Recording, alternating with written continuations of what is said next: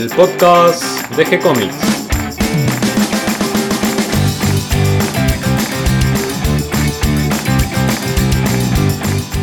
Muy bienvenidos a un nuevo episodio de G Comics, el podcast donde hablamos de todas las técnicas necesarias para realizar un cómic, cómo dibujar un manga y todo el conocimiento requerido para dibujar esa historieta que tenemos dando vuelta en la cabeza. Mi nombre es Gonzalo García, mi intención y la de todos los que hacemos G-Comics es colaborar con aquellos que estén interesados en avanzar, en progresar, en mejorar en su formación como dibujante de cómics. Y hablando de dibujante de cómics y de mejorar y de progresar en el dibujo, hoy me acompaña y tomando unos mates Esteban Quinteros. ¿Cómo estás Esteban? Hola Gonzalo, ¿cómo andás? ¿Todo bien? No te voy a hacer una gran presentación porque la idea es que conversando un poquito, charlemos de tu trayectoria como dibujante, que nos cuentes un poco tus aventuras en el mundo del dibujo y las desventuras también. Eh, creo que es lindo mostrar el oficio de los dos lados, la parte linda y la parte difícil, y que ayuda a aquellos que están entrando en este mundo a, saber, ¿no? a trazarse un mapa, alguna, alguna anticipación de, de qué movimientos hacer. Sí, está bien, está bueno. Me, gusta la idea, me gusta el planteo.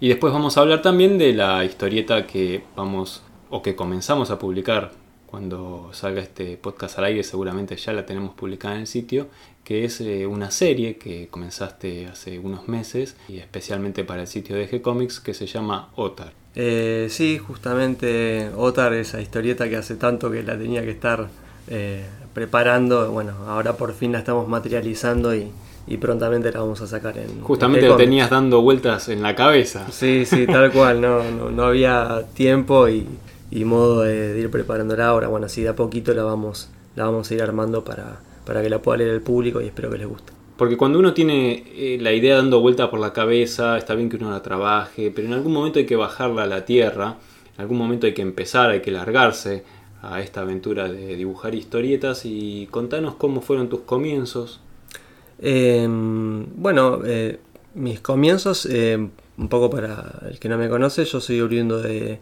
la zona de Ituzaingó y mm, desde, muy chico siempre me sentí cautivado por, por el dibujo y, la historieta llegó un poco de la mano de mi viejo, que cuando yo era chico era taxista, entonces siempre nos traía eh, alguna golosina y siempre algún paturucito a mi hermana y a mí.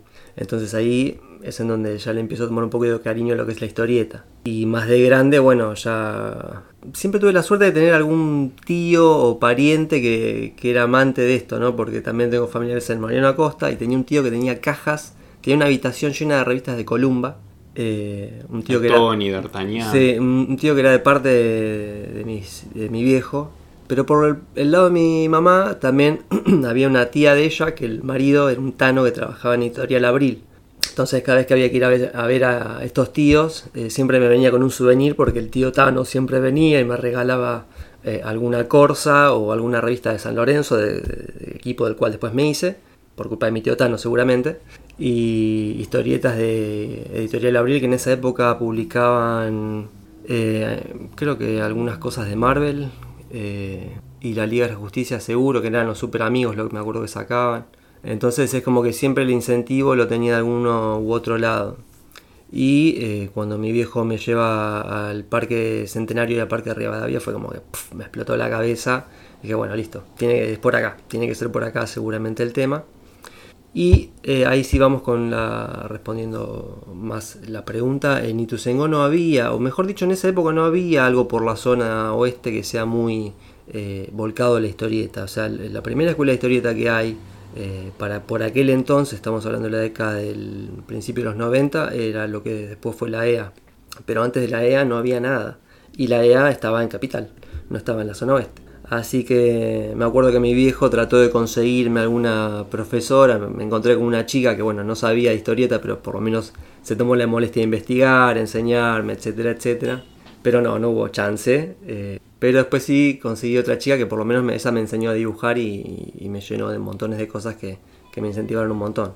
Ya más de grande, bueno, sí, me acuerdo que mm, por 2000, 2000 y algo empecé a estudiar con Horacio Lali y Gustavo Jim, que fueron mis primeros profesores en lo que es la historieta.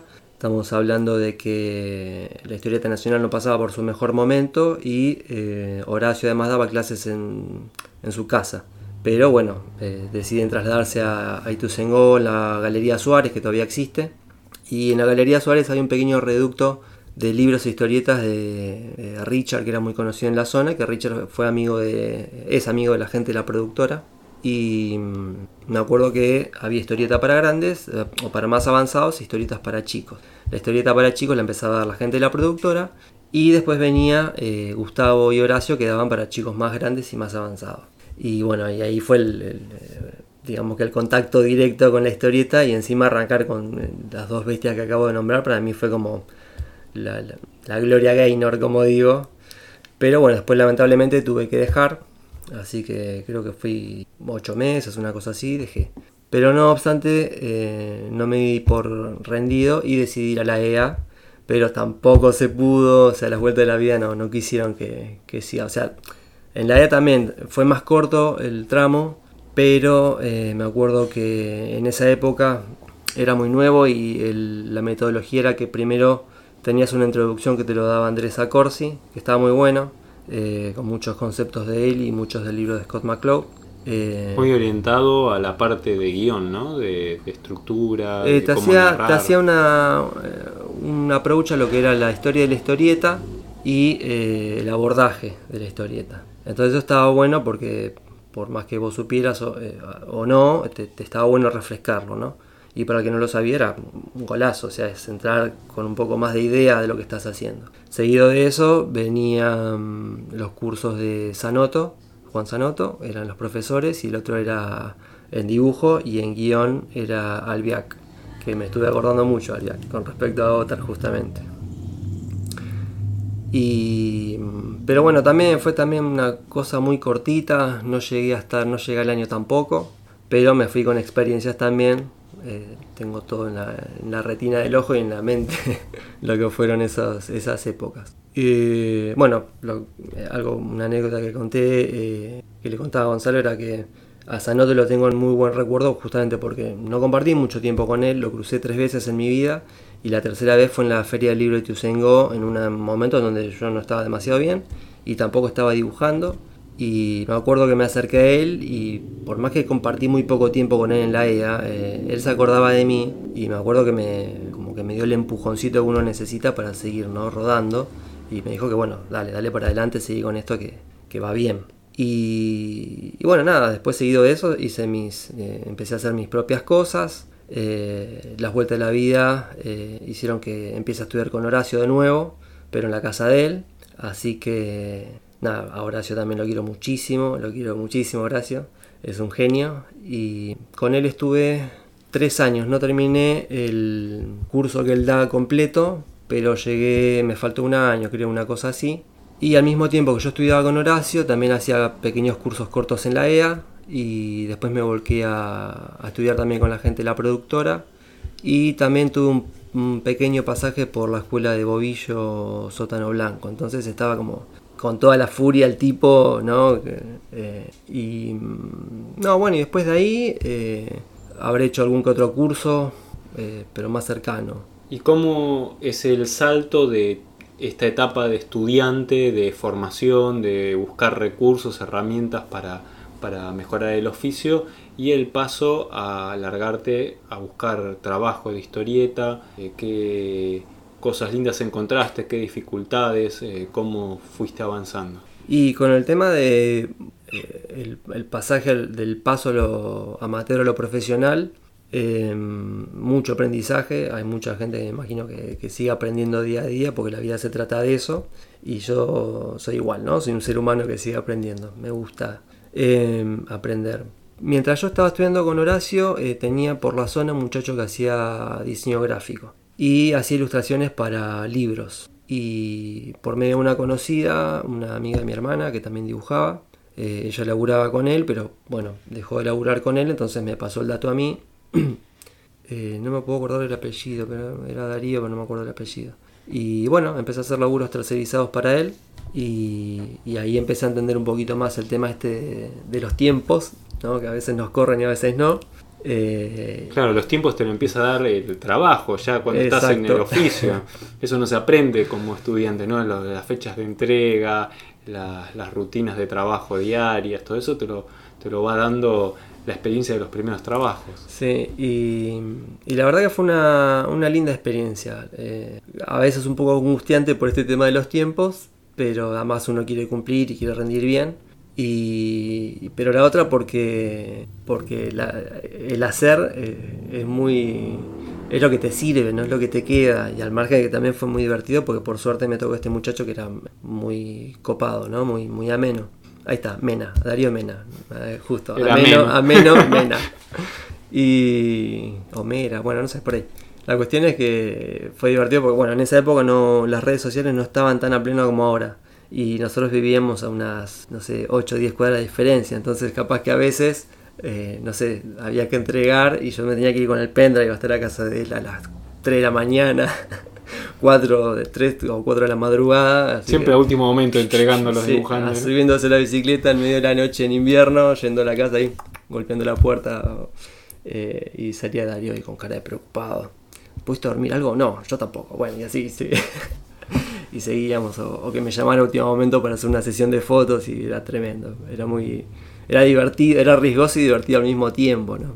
Y, y no, y después de ahí en más, eh, me acuerdo que al poco tiempo descubro una página que la mayoría de los dibujantes conocen que es Digital Webbing y, y después empecé a hacer algunas cosas chiquitas para afuera, pero no, no, no, no me gustó o por lo menos creo que no era mi, no era mi momento, yo no estaba preparado todavía para eso. Eh, pero lo mismo, o sea, una cosa fue el aprendizaje de lo que era trabajar en, la temática editorial o de ilustración, o mismo de diseño gráfico, y otra cosa era esto, que yo pensé que uno a veces piensa que está canchero y después te das cuenta de que no.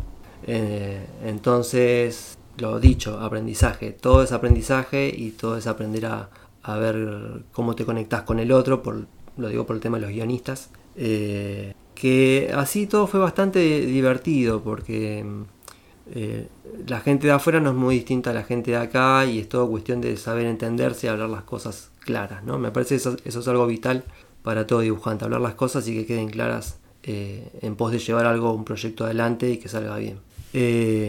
y después de eso, me quedé de nuevo como, como en un bache y, bueno, hasta que empecé a, conectarme con gente del oeste de nuevo.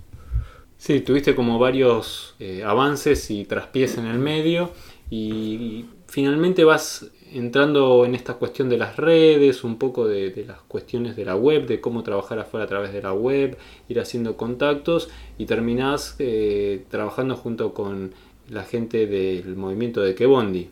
Claro, el tema es, em, eh, así, eh, bueno, lo, dicho, yo tuve unas eh, altas y bajas porque, bueno, también en un momento con una expareja teníamos un local de ropa, entonces a veces te mandaba más tiempo eso, entonces postergué otras tantas. Uno tiene la duda de si con la historieta se puede vivir o no y lo real es que se puede, pero muchas veces hay que hacer un gran esfuerzo y ver con qué complementás una entrada variable, ¿no? Necesitas otra entrada variable o, o, mejor, en lo posible, alguna entrada estable y, es así que uno termina haciendo dos, tres trabajos al mismo tiempo. Uno es de dibujo y los otros dos o tres de lo que se puede. Y ahí es como que vos te la rebuscaste muchísimo, entonces sos un luchador en esto de la historieta y en, de, en persistir en, la historieta y al mismo tiempo saber negociar con la realidad, que a veces no todo sea de primera o de una sola manera y que a veces hay que hacer otros trabajos en paralelo para poder sostener este trabajo de dibujante. Ahora estabas contando por ejemplo, la alternativa de tener un local de ropa, pero me imagino que habrás pasado varias otras alternativas más. Eh, mira, si te tengo que contar, hice de todo. Por fuera lo que es la historieta he hecho bastante, así que desde vender por la calle eh, productos eh, de juguetes hasta también trabajar en una quinta cortando el pasto, así que o arreglando los jardines y era una quinta que atravesaba toda una manzana para que te des una idea. Así que, y amén de eso, seguir dibujando, ¿no? Obviamente. Eh, o mismo también eh, dar clases con la historieta, qué sé yo, dar clases de dibujo. Eh, lo dicho, a mí yo no, no escarmiento, la idea es seguir aprendiendo y si, si puedo aprender de, todo un poco, mejor. Para mí eso es clave. Eh, y sí, no sé, capaz que es porque soy medio cabezadura, soy un taurino eh, típico, se podría decir. Yo sigo yendo por adelante, yo voy por adelante, yo voy por adelante. Y más con esto que me gusta, así que difícil que lo deje. Eh, capaz. Y, en esto de ir para adelante, conociste a la gente de Kebondi. Claro, bueno, ahí vamos. Em, la gente de Kebondi lo conozco porque eh, Darío se contacta conmigo. Eh, yo a Darío lo había conocido en la productora también. Porque Estás hablando de Darío Bravo. Darío Bravo, perdón, sí. Y, y bueno, Darío quería que, nos juntemos porque él quería que le, haga que le dé una mano con un personaje. Así que le hice unos, unos diseños de un personaje. Y después, sin, sin quererle, le empecé a llevar adelante, a darle una mano con el tema de que Bondi con respecto a una muestra que era que Bondi está de gira o algo así, no me acuerdo. Mi idea era tratar de llevar esa muestra por todo lo que era la zona oeste. Mm, después, bueno, por X o por B, lamentablemente no se pudo, pero sí seguí em, eh, haciendo el diseño de personajes y gracias a eso él me contacta después con eh, Ricardo de Luca eh, porque tanto Ricardo como él eh, son los que llevan adelante Duma Ediciones. Así que también, como de rebote se podría decir, eh, termino trabajando la historieta que estoy haciendo ahora, que se llama Drogador, que es de, con guiones de Ricardo. Así que si Dios quiere, este año ya la termino y bueno, no sé, a la hora de editarlo eso ya quedará en manos de Ricardo, me imagino. Eh, y bueno, y así mismo con la misma, con, de la mano de Darío, eh, llevamos adelante un evento en Hurlingham eh, de Kebondi y Kebondi y amigos, ¿no? Invitamos a todos los conocidos que teníamos de lo que era la historieta más under si se quiere de zona oeste, aunque vinieron chicos también de capital. Y después eso se volvió a repetir al otro año, ¿no? Y estuvo bueno, fue una muy linda experiencia porque bueno, ahí vamos con, que está bueno aprender de todo un poco porque gracias a, de repente yo haber pasado por el local de ropa me, dio un poco de, viveza para empezar a vender lo que era el, evento, ¿no? Eh, y asimismo, bueno, o sea, con Darío, digamos, como, como que fluimos bien en, ese, en esa ida y, vuelta, en esa sinergia para llevar esto adelante. Eh, y por suerte salió fantástico, hasta hecho todos quedaron contentos, eh, muy, muy contentos por lo que fue el evento. Eh, mismo la gente ahí de Hurlingham estaba bastante contenta, hubo una muy buena recepción. creo que más o menos nos contaste el camino, seguramente hay, muchas aventuras más para contar en este mundo de, ir avanzando en la historieta, pero llegamos a, la historieta que nos presentás hoy en día, que es Otar. Contanos un poquito de, esta historia e invítanos a, leer tu historieta. Sí, Otar es... Em, eh, la, historia de Otar nace así. ¿Qué pasa? Eh, en una época yo estaba haciendo como muchas eh, historias cortitas de 4, 5, 6 páginas, que era como un muestrario para justamente contactarme con la gente de afuera. y es una de las historias que me había quedado ahí pendiente y me cautivaba como para seguir, ¿no? Una historia que iba, tenía que ver con la aventura, con cosas que a mí me gustaban de chico. Y, Hoy hablábamos de Bárbara, de Sanoto, que estuviste hablando de Sanoto y que justo está saliendo a la preventa una, una reedición de Bárbara y, también por otro lado hablábamos de Torgal, que continúan produciendo nuevos volúmenes y que, te comentaba que, iba ya por el número 30 y no sé cuánto. Eh, son todas historias un poco que te inspiran. Sí, viene un poco, viene un poco por ahí la mano, sí. Bueno, de hecho, Sanoto había hecho Enga con, No, Ferrari no, no me acuerdo con quién había hecho, pero Enga también es una, una joyita. De hecho, Enga es previa a Bárbara. Y, sí, digamos que esas son parte de las cosas que me nutrieron, ¿no? Eh, Otar eh, viene un poco por ahí, por lo menos el, inicio eh, tiene que ver con la aventura. y bueno, gracias justamente a vos que, tuviste un ojo y me dijiste, che, no te gustaría hacer eso, pero hacer la historia un poco más, más larga o adentrarte en el mundo este. Y dije, sí, dale, a pleno. y ahora podemos darle un poquito más de forma eh, a lo que es la historia de Otar. Otar es eh, la historia de un vikingo, la sinopsis sería básicamente esta, que eh, vuelve del mundo de los muertos, pero él no entiende mucho qué es lo que está pasando, ni por qué volvió, ni en dónde está. O sea, tiene como una suerte de memoria borrada, entonces es un, descubrir de nuevo qué es el mundo y en dónde está, ¿no? y el cometido de él es regresar a, su hogar, ¿no? con su mujer y, su hijo. Eh, después de ahí en más, la historia está servida para todo lo que se le pueda llegar a presentar. Em, podríamos, no sé, decir que es la, historia, la famosa historia del héroe, pero no sé si es, eh, si va a ser así justamente presentado. O sea, vamos a, tratar de dar un giro distinto. Así que em, la idea básicamente es esa, eh, aventura, acción y nada, el resto se los voy a dejar en tres puntos suspensivos y espero que me, acompañen en esta historia de, de Otar, ¿no?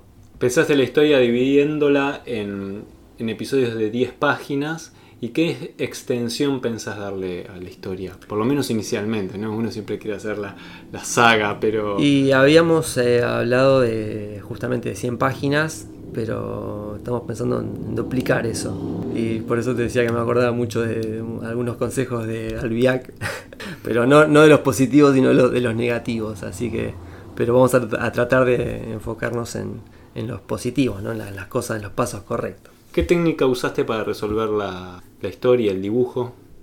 Eh, el dibujo no, en, realidad lo que estoy tratando de abocarme es hacer algo más eh, clásico, ¿no? un dibujo más clásico. Eh, ¿Por qué? Porque las primeras, esas cuatro páginas estaban como un poco más, eh, las líneas no eran tan, igual también, esas cuatro páginas son un poco viejas, no sé de qué año son, pero las líneas estaban un poco más sueltas, eh, de hecho esas cuatro páginas originales estaban pensadas para dibujo, acá tengo que empezar a aplicar un poco más los negros, y la idea sería justamente tratar de hacer lo más clásico posible, ejemplo, lo que dijiste, Sanoto, claramente es un referente para lo que es esta historia en particular.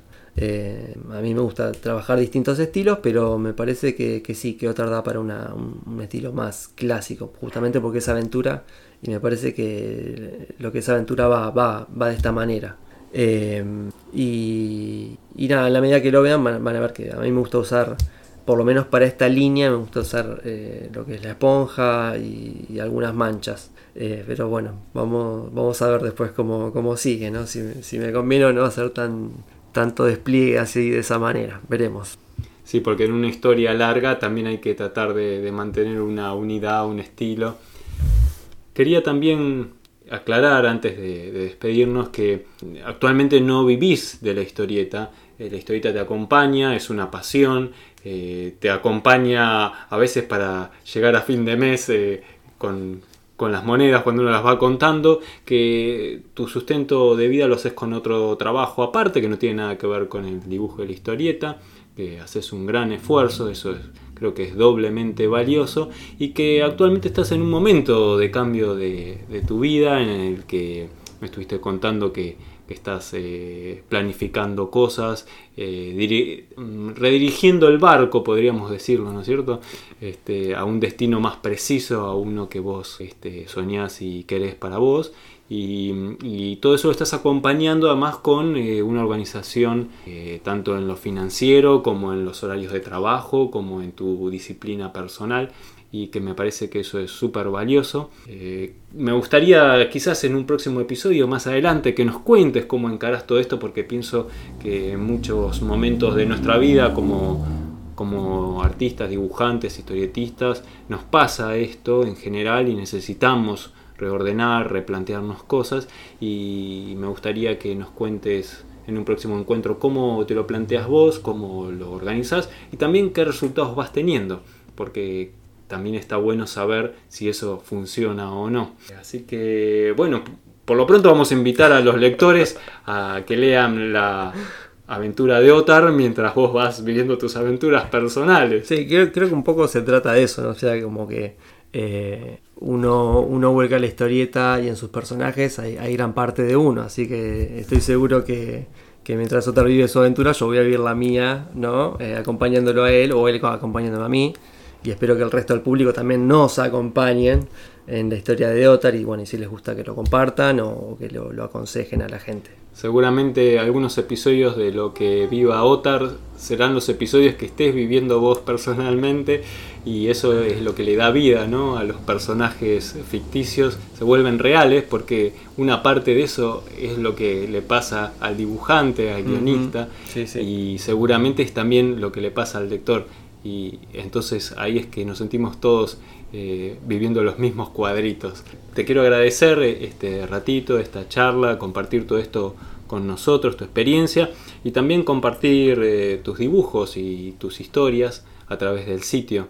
Así que si te parece vamos cerrando este episodio. Les voy a agradecer a todos los que se sumaron al episodio del día de hoy y a todos los que siempre nos acompañan y comparten todo esto en las redes sociales y ayudan a que cada vez seamos más. Recuerden que pueden escribirnos, estamos en las redes sociales Facebook, Twitter, en Pinterest y en alguna más que seguramente me estoy olvidando, Instagram por ejemplo.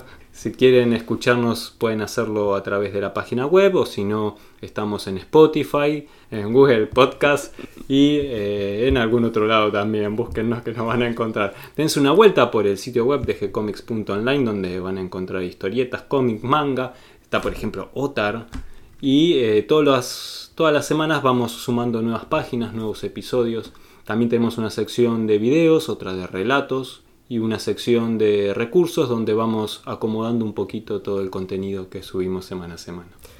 Eh, bueno, yo te quiero dar las gracias a vos y por supuesto también a Catalina, porque gracias a ustedes eh, yo puedo desplegarme mínimamente y darles una mano en, las cosas que, me gustan y que nos gustan a todos los que estamos entrando siempre en G-Comics para, para, ver cosas nuevas. Yo siempre digo que em, yo no tuve el privilegio de tener un baldío de chico. Yo siempre veía a los chicos que tenían un baldío o un patio grande que podían salir a jugar a la pelota o a lo que quieran. Bueno, para mí G-Comics fue justamente esto, fue el baldío historietístico que yo tenía para poder compartir o, no sé, o, darle una mano desde donde puedo con respecto a las cosas que, nos gustan a todos. Así que les quiero dar las gracias a los dos por eso justamente. Lo lindo de esto es generar un espacio donde podamos encontrarnos y donde los que crean historias y quieren compartir sus experiencias lo puedan hacer y del otro lado agradecer muchísimo a los oyentes, a los que nos escriben, a los que nos dan ánimo para seguir adelante, porque esto en definitiva es algo que hacemos para los demás. Cuando dibujamos y contamos historias es para que otros las lean y las compartan con nosotros y de alguna manera las vivamos juntos. Muchas gracias Esteban y nos encontramos pronto. Gracias Gonzalo, saludos para todos y espero que nos acompañen.